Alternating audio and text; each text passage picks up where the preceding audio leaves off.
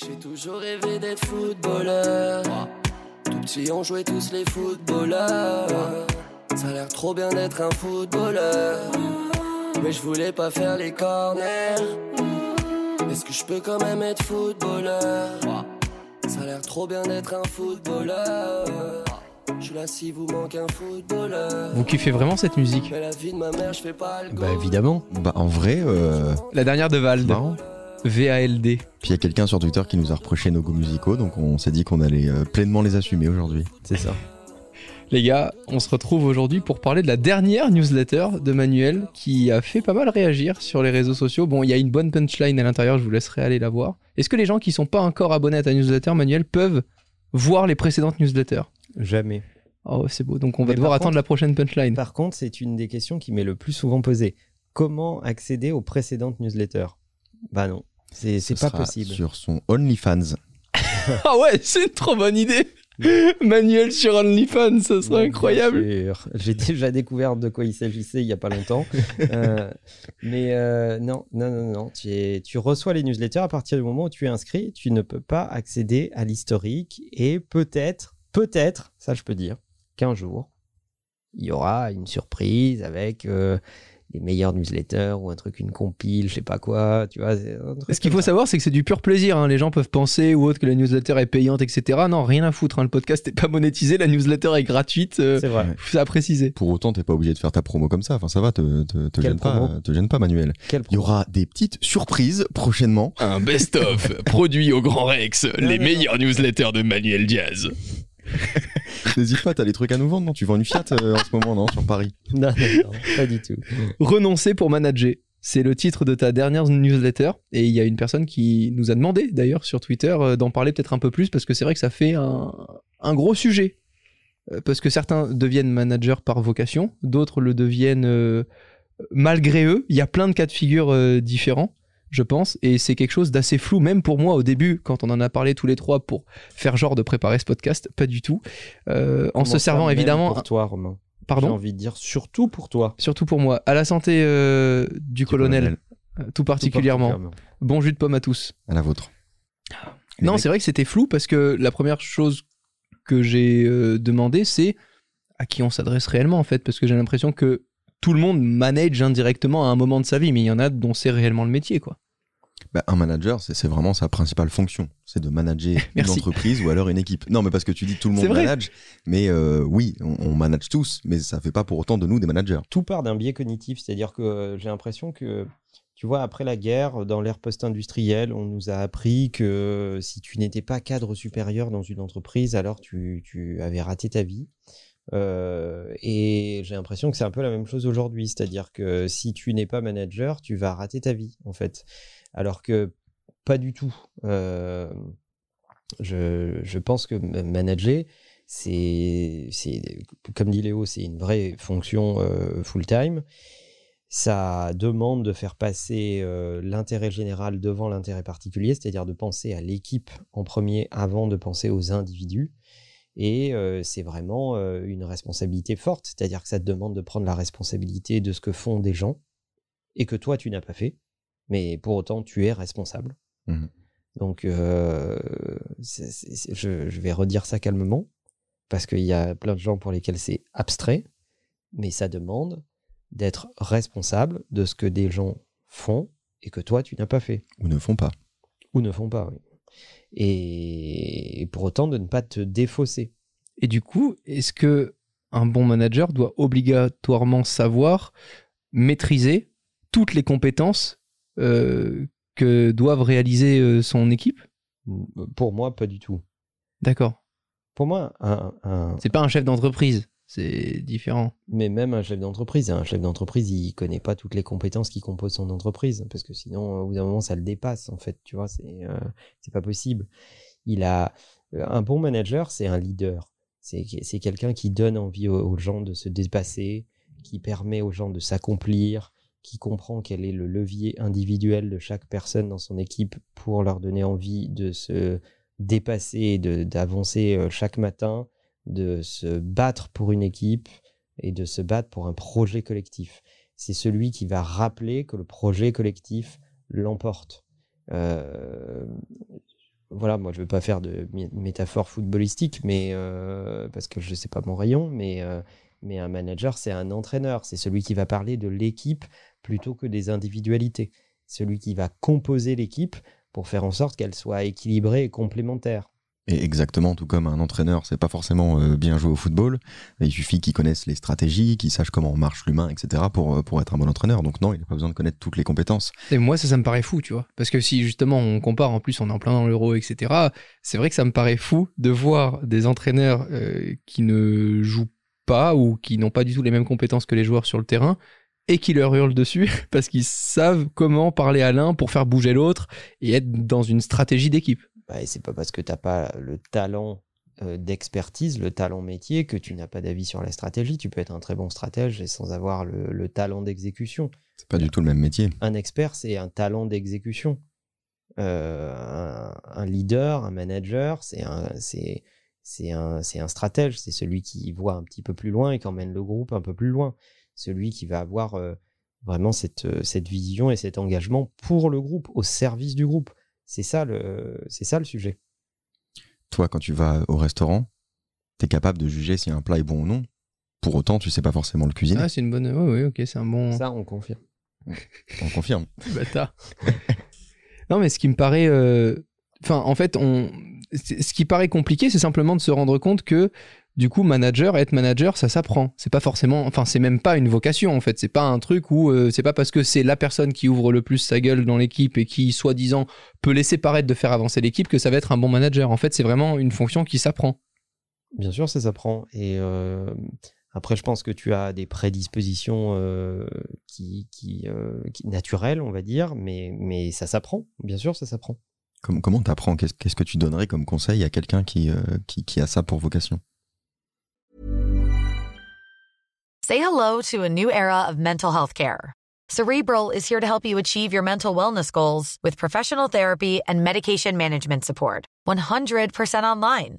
You'll experience the all new Cerebral Way, an innovative approach to mental wellness designed around you. You'll get a personalized treatment plan from a therapist, prescriber, or both in a safe and judgment free space. Your Cerebral therapist or prescriber will outline a customized plan with clear milestones along the way so you can get to feeling your best. With Cerebral, you're not alone in your mental health journey. We're here to empower you to live a fulfilling life. So take that first step towards a brighter future and sign up today at cerebral.com slash podcast and use code ACAST to get 15% off your first month. Offer only valid on monthly plans. Other exclusions may apply. Offer ends July 31st, 2024. See site for details. Alors, la première le- le- le- je donne souvent une astuce, j'ai fi- j'ai fini cette newsletter sur cette astuce-là, c'est euh, tous les mecs qui demandent à être manager sont en général pas de bons managers. C'est ouf. Euh, en, en général, le très bon manager, c'est celui qui demande à pas l'être, ou c'est c'est celui qui veut surtout pas l'être. Celui qui a vraiment un, un amour du métier, un amour de la tâche qu'il fait, etc., et qui comprend l'intérêt de l'équipe, euh, le fait d'y arriver, de se dépasser, etc., et euh, qui va voir au début le management comme on va m'empêcher de euh, faire mon métier. Donc, euh, si, si, si je prends un exemple dans notre industrie, qui est l'industrie digitale, eh bien, tu as d'excellents développeurs qui deviennent de très bons managers, alors qu'ils voulaient jamais, jamais être manager, Mmh, parce que tu leur enlèves leur sucre. Tu leur dis, ah ben non, mais je vais moins coder, je vais moins faire de code, mon kiff c'est le code, etc., etc. Et en fait, ils deviennent d'excellents managers. Les mecs qui lèvent la main pour manager, en général, c'est qu'ils sont pas très bons développeurs Mhm. et qui comprennent de moins en moins euh, l'équipe, la nécessité de se dépasser. Ceux qui le demandent le plus sont, sont suspects pour moi. Bah, pour autant, il y a quand même des gens qui euh, managent indirectement et qui prennent une place de manager dans certaines euh, choses qu'ils doivent accomplir en équipe, que ce soit pour leur boîte. Donc parfois, ce sont des chefs d'entreprise qui ne sont pas de bons managers, qui n'ont pas la lucidité d'embaucher un bon manager parce que ils le deviennent un peu malgré eux, alors qu'en fait, peut-être qu'ils étaient bons que dans une compétence dans leur propre boîte et pour que leur boîte évolue, ils doivent léguer euh, certaines parties là-dessus. Et d'ailleurs, c'est une, c'est une lucidité qu'on a rarement en Europe.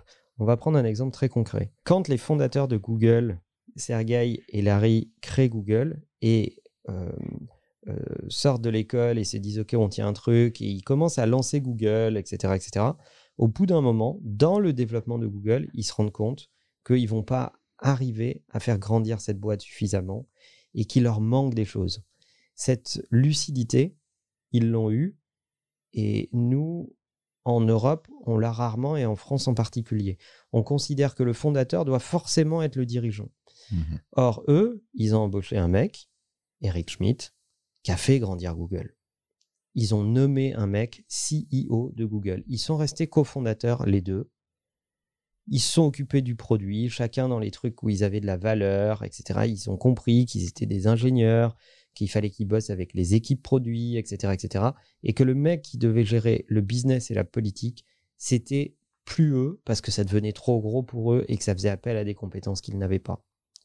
Et cette lucidité-là, qui euh, part d'une forme de renonciation, c'est pour ça que j'ai titré cette newsletter en disant oh, euh, renoncer pour manager, euh, c'est, elle est indispensable. À quoi tu vas renoncer pour pouvoir manager un sujet sur lequel tu as véritablement de la valeur Ça, c'est vraiment une chose que j'ai découverte euh, en discutant avec toi, Manuel, parce qu'il y avait justement pour imager une chose que tu m'avais dit une fois. Tu m'as dit il y en a qui sont bons pour amener une boîte de 0 à 100 000 euros de chiffre d'affaires, d'autres de 100 000 à 500 000 euros de chiffre d'affaires, d'autres de 1 million à 5 millions, et euh, l'autre qui va te faire passer la boîte de 5 millions à 20 millions, et l'autre qui te fera passer le milliard.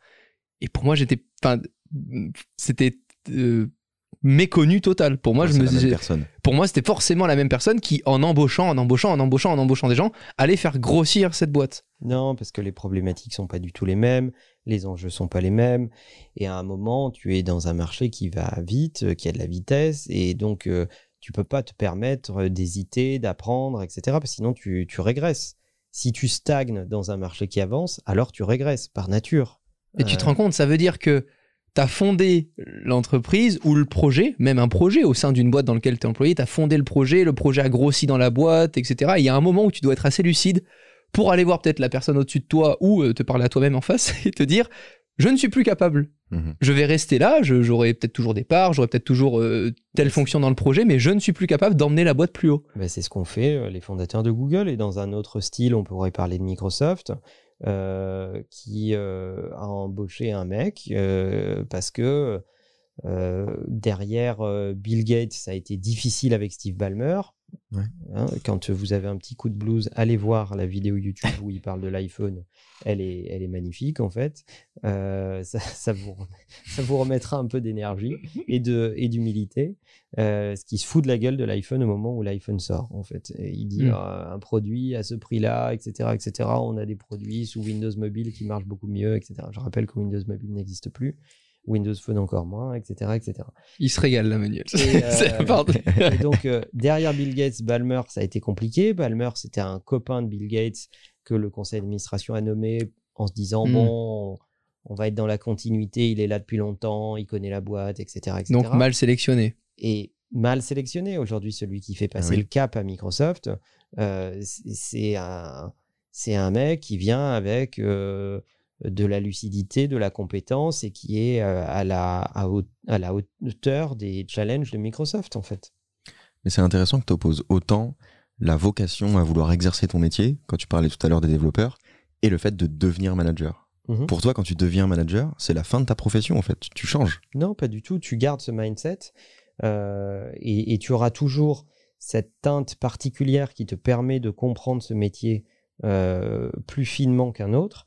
Mais par contre, ton full-time job, ton occupation, c'est d'aider euh, les experts à devenir meilleurs. Mhm. Et à un moment, il y a un truc que les gens ne réalisent pas forcément, mais c'est que, et, et- et j'en parle aussi dans la newsletter, c'est à un moment, tu te dis, euh, bon, j'adore ce métier, ça fait peut-être 10 ans, 12 ans, 15 ans que je le fais, euh, je l'aime, mais je l'aime plus au point de le faire tous les jours, parce que sinon je vais m'en dégoûter. Mhm. Et donc, ah, on a tous des cycles dans la vie où tu peux adorer quelque chose, mais au bout d'un moment, tu as envie juste de passer à l'étape d'après. Et en fait, ces gens qui sont dans ce déclic-là, qui sont dans euh, j'adore ce métier, j'ai prouvé que je le connaissais bien et que je le maîtrisais, et maintenant je veux me mettre au service plutôt d'une équipe et d'aider les autres à le faire mieux.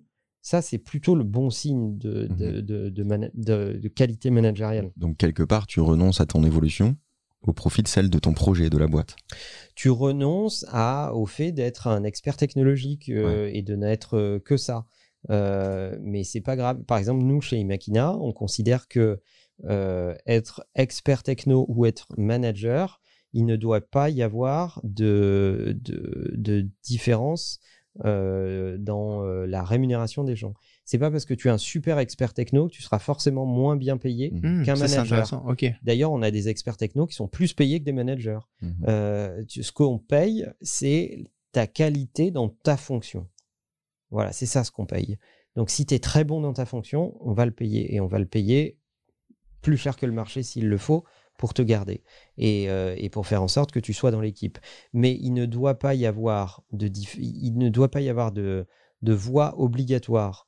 Euh, souvent d'ailleurs dans beaucoup de boîtes, le problème c'est que quand tu es expert, la seule solution qu'on te propose, c'est de devenir manager.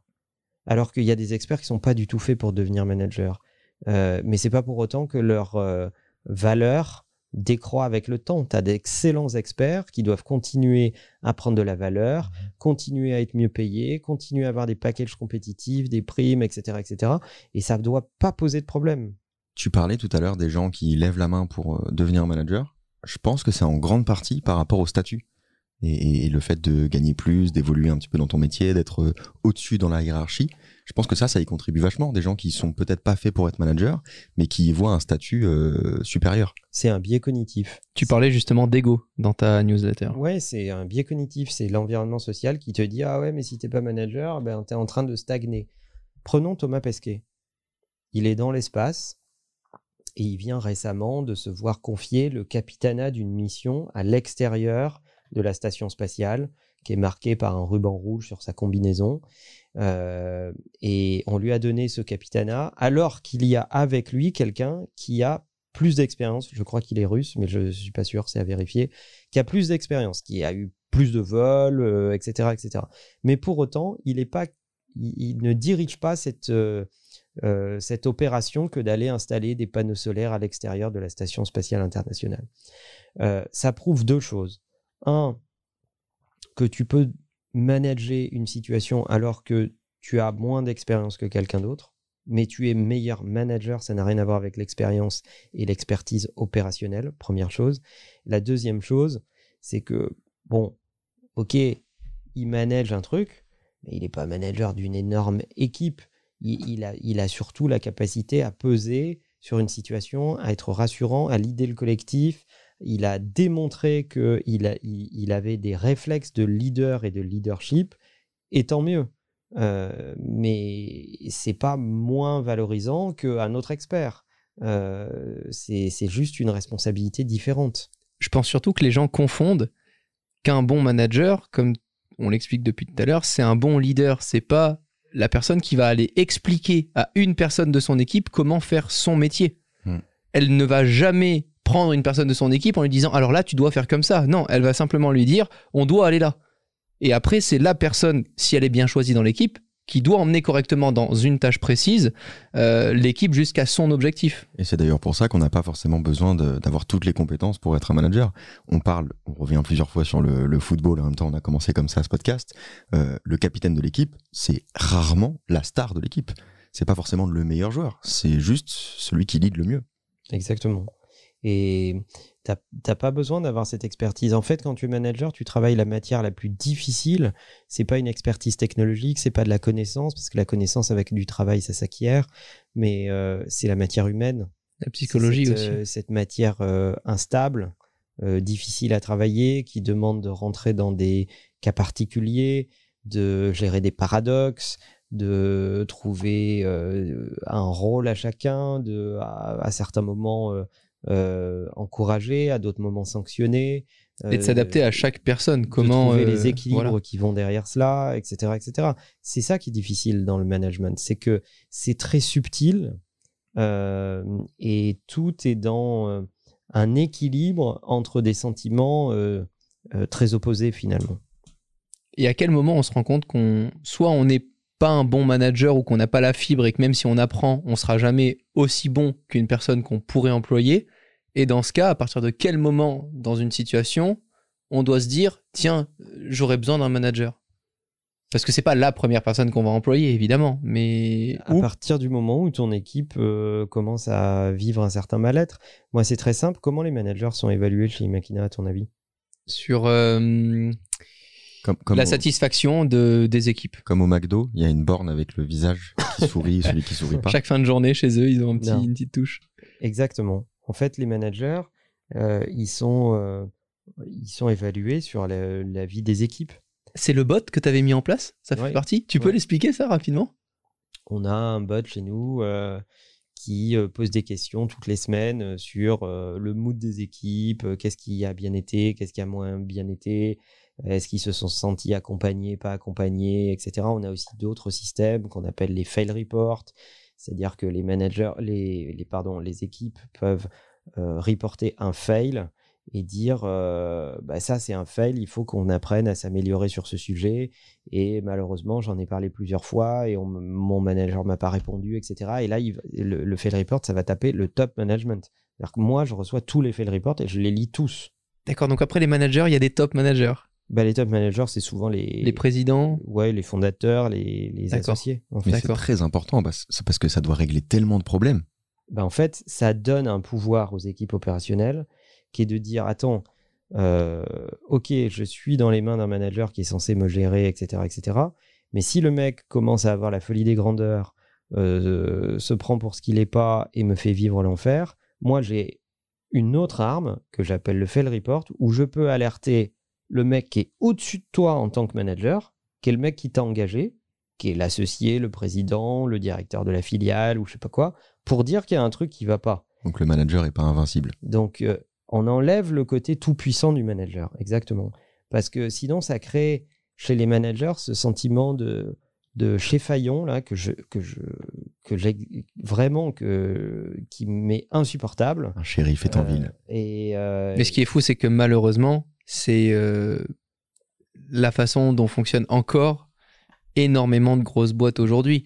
Il y a plein de gens dans notre entourage avec Léo où quand ils nous parlent, on a l'impression que bon bah s'il y a la personne au-dessus d'eux qui les harcèle par email, il n'y a pas d'autre façon Mm. que de démissionner quoi. Tu te rends compte, hein, c'est catastrophique. C'est- bah, c'est- c'est un- souvent, c'est les DRH qui servent d'intermédiaires, mais ils ont assez peu de pouvoir sur le métier. Donc, les mecs vont à la DRH en disant Ah, mon manager se comporte pas bien. Puis le DRH appelle le manager en disant Eh oh, lève un peu le pied, etc. Euh, Mais moi, ça je- tape pas le point sensible quoi. Mais c'est pas, c'est pas ça qui compte. D'ailleurs, moi, je suis très fier qu'on soit une boîte de plus de 1000 personnes, euh, bientôt 1500, qui n'a pas de DRH. Ah oui. Mon objectif dans la vie, c'est de ne jamais avoir de DRH. Mais c'est très intéressant parce que, encore une fois, vous déconstruisez le statut de manager pour l'équilibrer un peu. Bien sûr.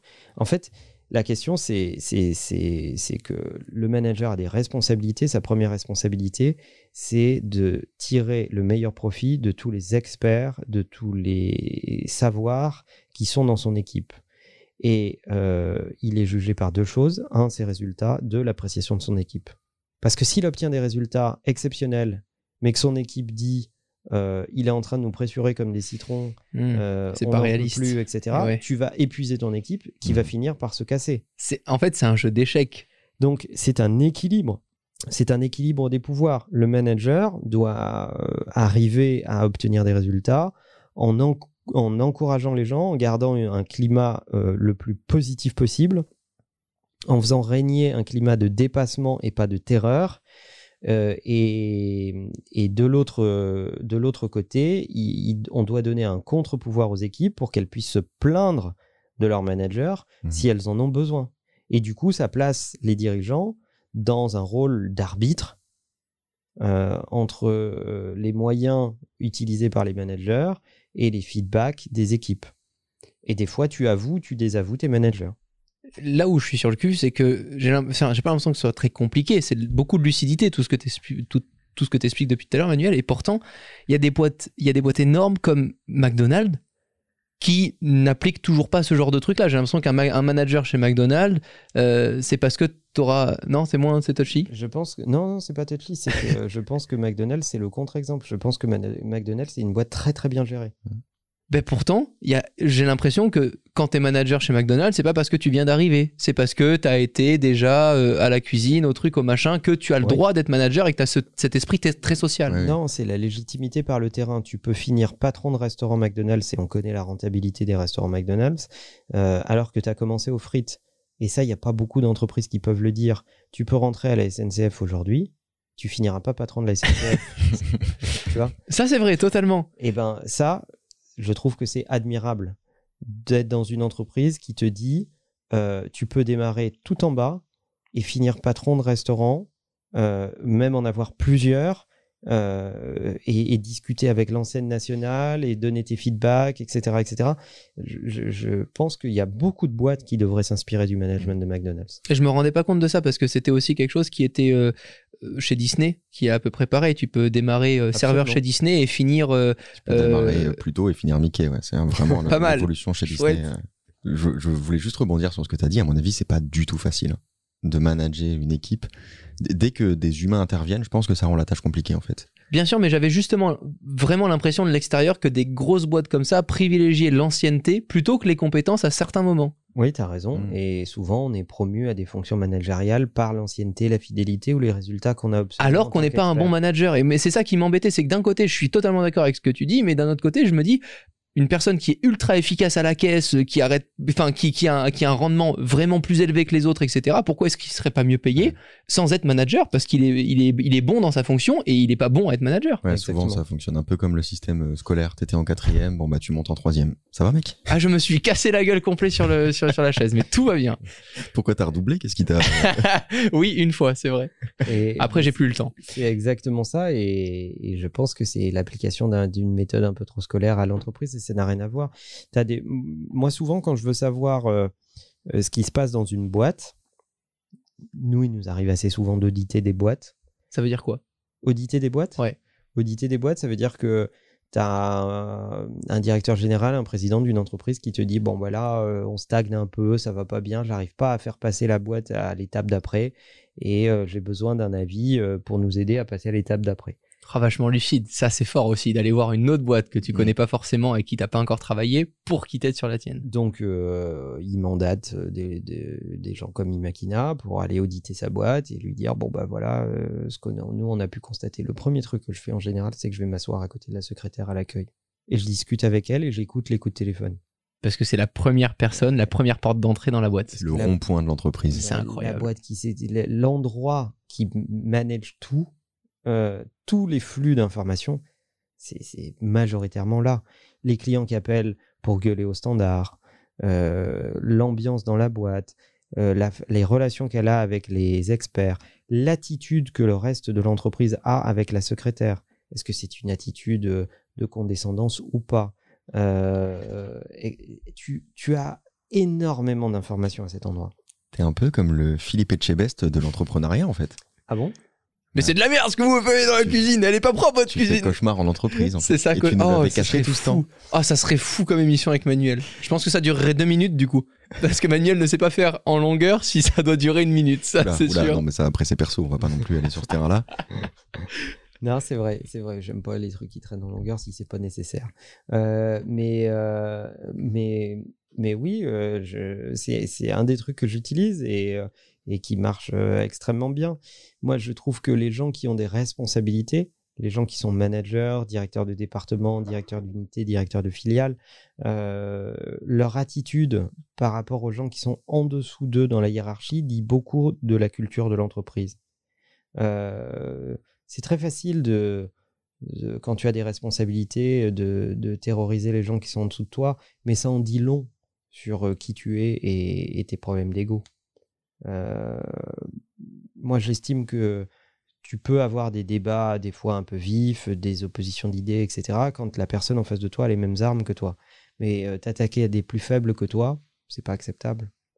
Et moi, je trouve que justement, c'est la partie la plus compliquée et c'est celle où ça doit faire tilt pour moi dans votre tête si vous êtes forcément euh, soit l'un, soit l'autre. C'est le fait de laisser s'exprimer les gens, comme tu le disais dans, dans, dans ta newsletter. C'est de donner une mission et d'accepter que les gens vont faire différemment que tu aurais pu le faire pour arriver au même résultat. Et c'est souvent ce qu'on rencontre, euh, même nous avec Léo, quand on va voir euh, pareil que toi, tu as certains clients, etc., euh, pour une autre mission donnée, on va pas s'installer à côté de la secrétaire. Et pour autant, on voit les gens qui sont euh, d'un point de vue euh, managérial au-dessus, euh, s'exprimer différemment, avoir un peu ce côté condescendance, dire ferme ta gueule avant même d'avoir été écouté la fin parce qu'il a pas commencé la phrase comme il aurait voulu le faire, etc.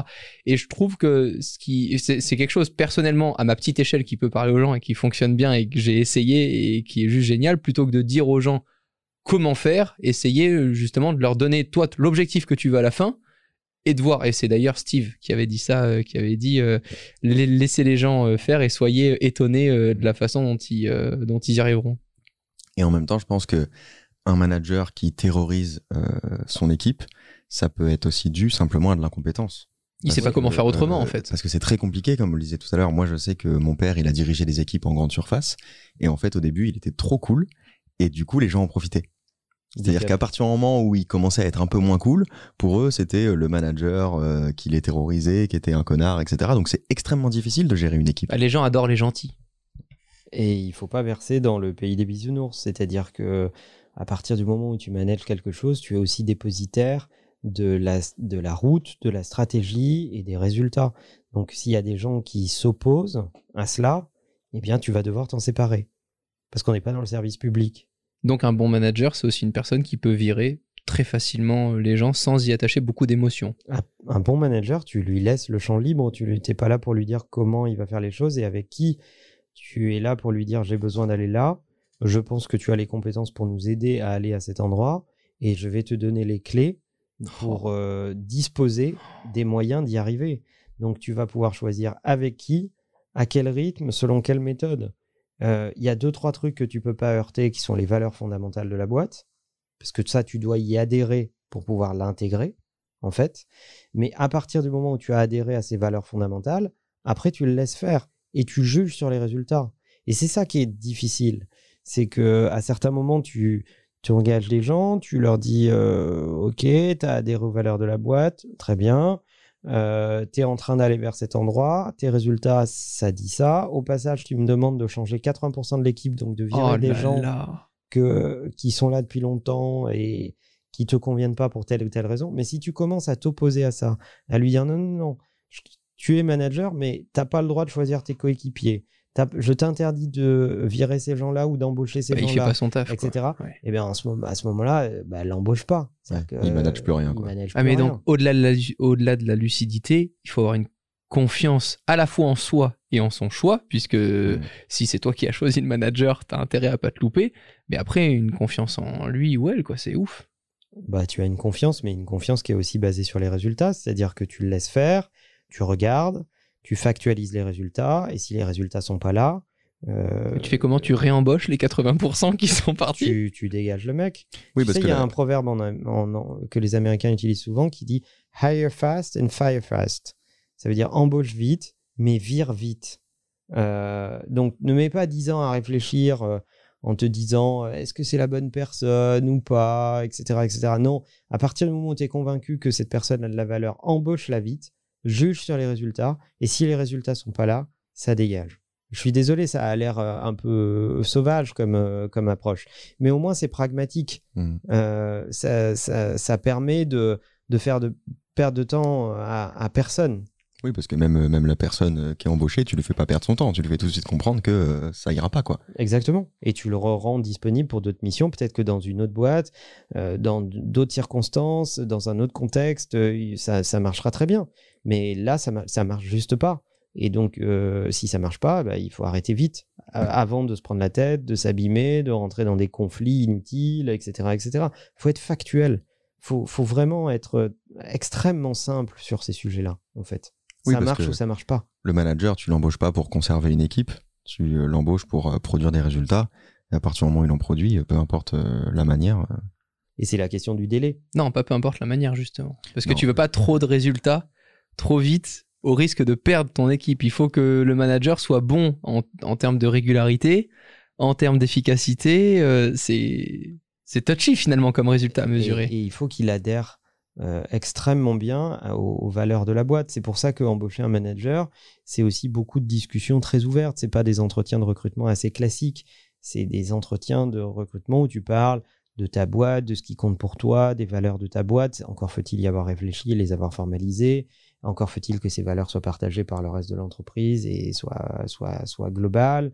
Euh, chez nous, chez Imakina, par exemple, on est une boîte de doueurs, on est une boîte très euh, euh, légitime, c'est-à-dire que tu acquiers tes responsabilités par ta légitimité, euh, parce que tu as produit des choses, parce que tu as montré que tu savais avoir de euh, l'engagement, de l'empathie pour ton équipe, de l'empathie pour tes clients.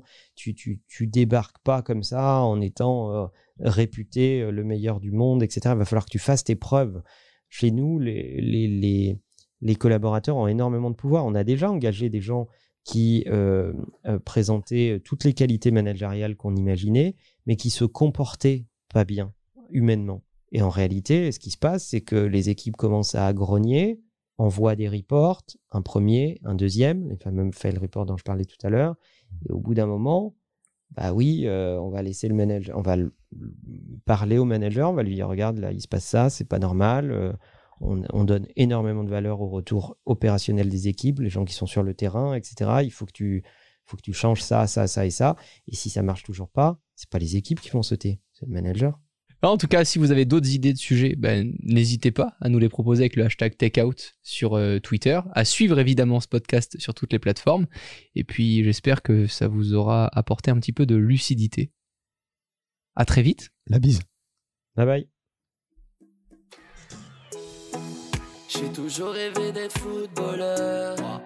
Tout petit, on jouait tous les footballeurs. Ça a l'air trop bien d'être un footballeur. Mais je voulais pas faire les corners.